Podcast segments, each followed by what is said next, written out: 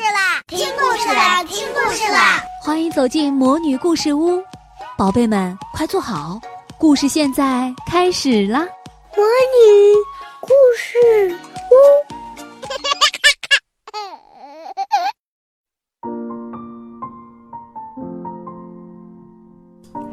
宝宝驾到。这一天的晨诵是一个谜语，花儿老师双手打着节拍读给大伙儿听。一个小黑点儿爱吃嫩桑叶，长成小白胖，吐出长银丝儿，造出小新房，伸个大懒腰，房子咬个洞，长出新翅膀。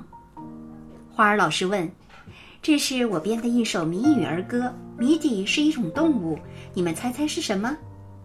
大家叽叽喳喳地回答了一些小白兔、小麻雀之类的答案。花儿老师听完一个就摇一下头。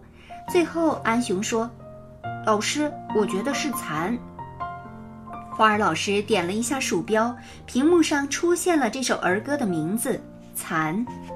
与此同时，还有一张图画，画的是一只白白胖胖的蚕宝宝。全班同学恍然大悟，拖着长长的尾音哦了一声。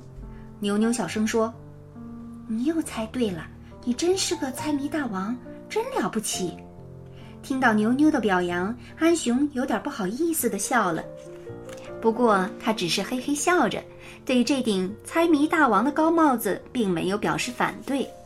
因为就在前一天，花儿老师信口出了一个“麻屋子红帐子里面住个白胖子”的谜语，也是安雄猜出了正确答案。花生，岂止是谜语呢？除了谜语，所有课本上找不到答案的问题，安雄都能够回答，因为安雄读过的书特别多。果然，当花儿老师笑眯眯地问安雄：“你怎么猜到的呢？”安雄说。我在书上看过，花儿老师问大家：“你们也在书上见过蚕吗？”大伙儿都说见过。雷天龙不记得自己有没有见过，不过大家都说见过，他就也说见过，而且他的声音比其他人还要响亮一些。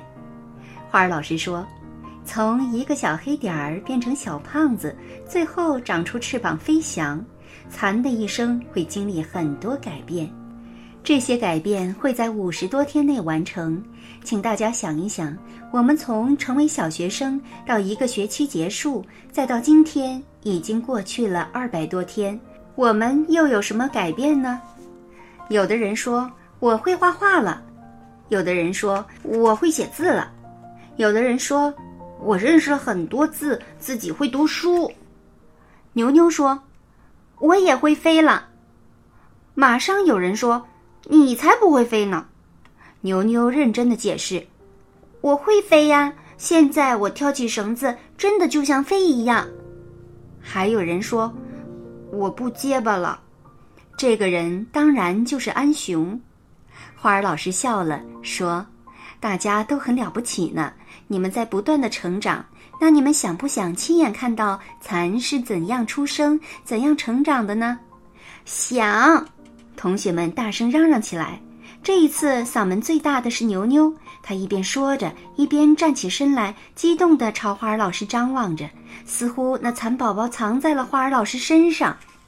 花儿老师又说：“蚕的一生有五十多天，也就是说，蚕宝宝需要你们仔细照顾两个月。你们准备好了吗？”“准备好了！”大伙儿都很激动，立刻回答道。花儿老师咧嘴一乐，说：“好，我们的养蚕课程就从今天的晨诵开始了。养蚕从孵化蚕卵开始。花儿老师在屏幕上展示出了蚕卵的照片。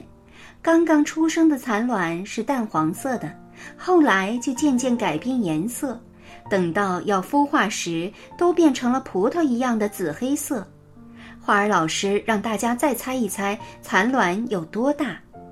雷天龙说：“恐龙蛋那么大。”夏美美说：“不可能，那蚕不就会长得恐龙那么大吗？”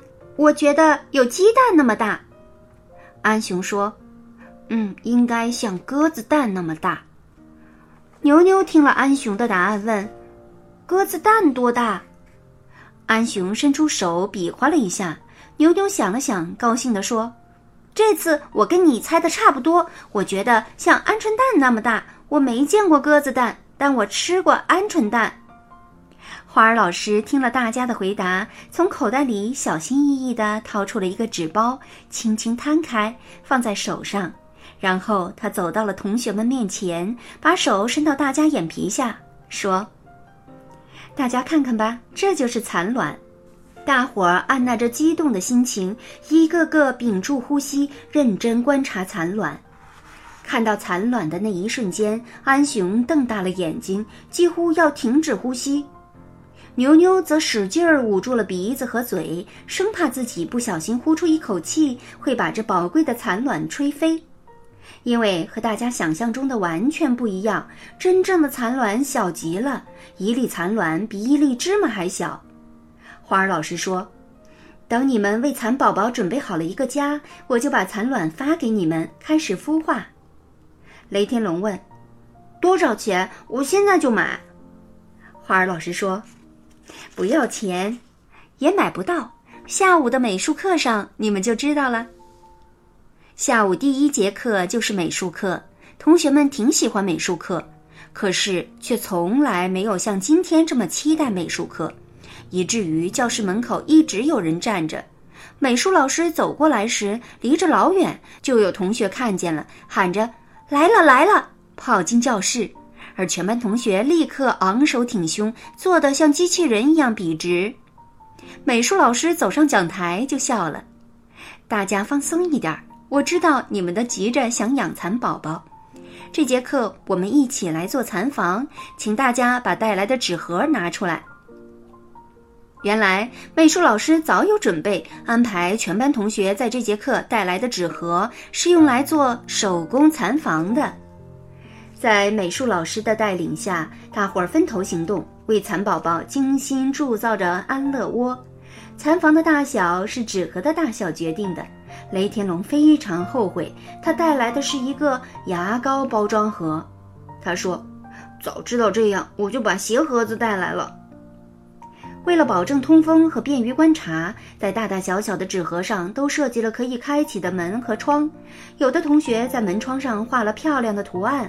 雷天龙的盒子太小，没有什么地方可以让他发挥，可他还是不甘心，用香味荧光彩笔在蚕房上写下了一排字。祝我的蚕宝宝天天快乐。美术课结束，全班同学的蚕房全部制作好了。花儿老师说话算话，他拿出了一摞纸发给大家，解释说这是养蚕须知，请大家回家后好好看一看，有什么不懂的问题可以请教其他人或者查找资料。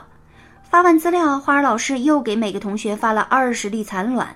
不过，花儿老师把雷天龙的蚕房拿在手里，左看右看，还举到鼻子下闻了又闻，然后皱着眉头说：“雷天龙，现在不能给你发蚕卵。”雷天龙就像被踩住了尾巴的猫，一下子跳了起来。为什么？你的蚕房得重新做。为什么？花儿老师解释：“因为你用了有香味儿的笔写字，让蚕房太香了。”刚刚出生的小孩子都很脆弱，更别提刚刚出生的这么小的蚕宝宝了。蚕宝宝闻到这么强烈的异样味道会生病的。雷天龙哑口无言，他呆呆地站了半天，长长叹了口气，坐下了。他把自己做的蚕房拿在手里，盯着自己写的那行字，看了又看。看来金亲友祝福还远远不够，不掌握足够的知识。还没有学会真正的本领，好心还会办坏事呢。雷天龙懊恼地想。亲爱的小朋友，你养过蚕或者其他小动物吗？在养它们的过程中发生过什么有趣的事？你学到了哪些知识呢？请你想一想，画一画，写一写，说一说，回味和分享这段故事吧。亲爱的小宝贝们，今天的故事就讲到这儿了。想听更多的好故事，欢迎你在微信公众号上搜索“魔女故事屋”，加关注来和我们做朋友。这里有更多的好故事等着你哦。我们下期再见。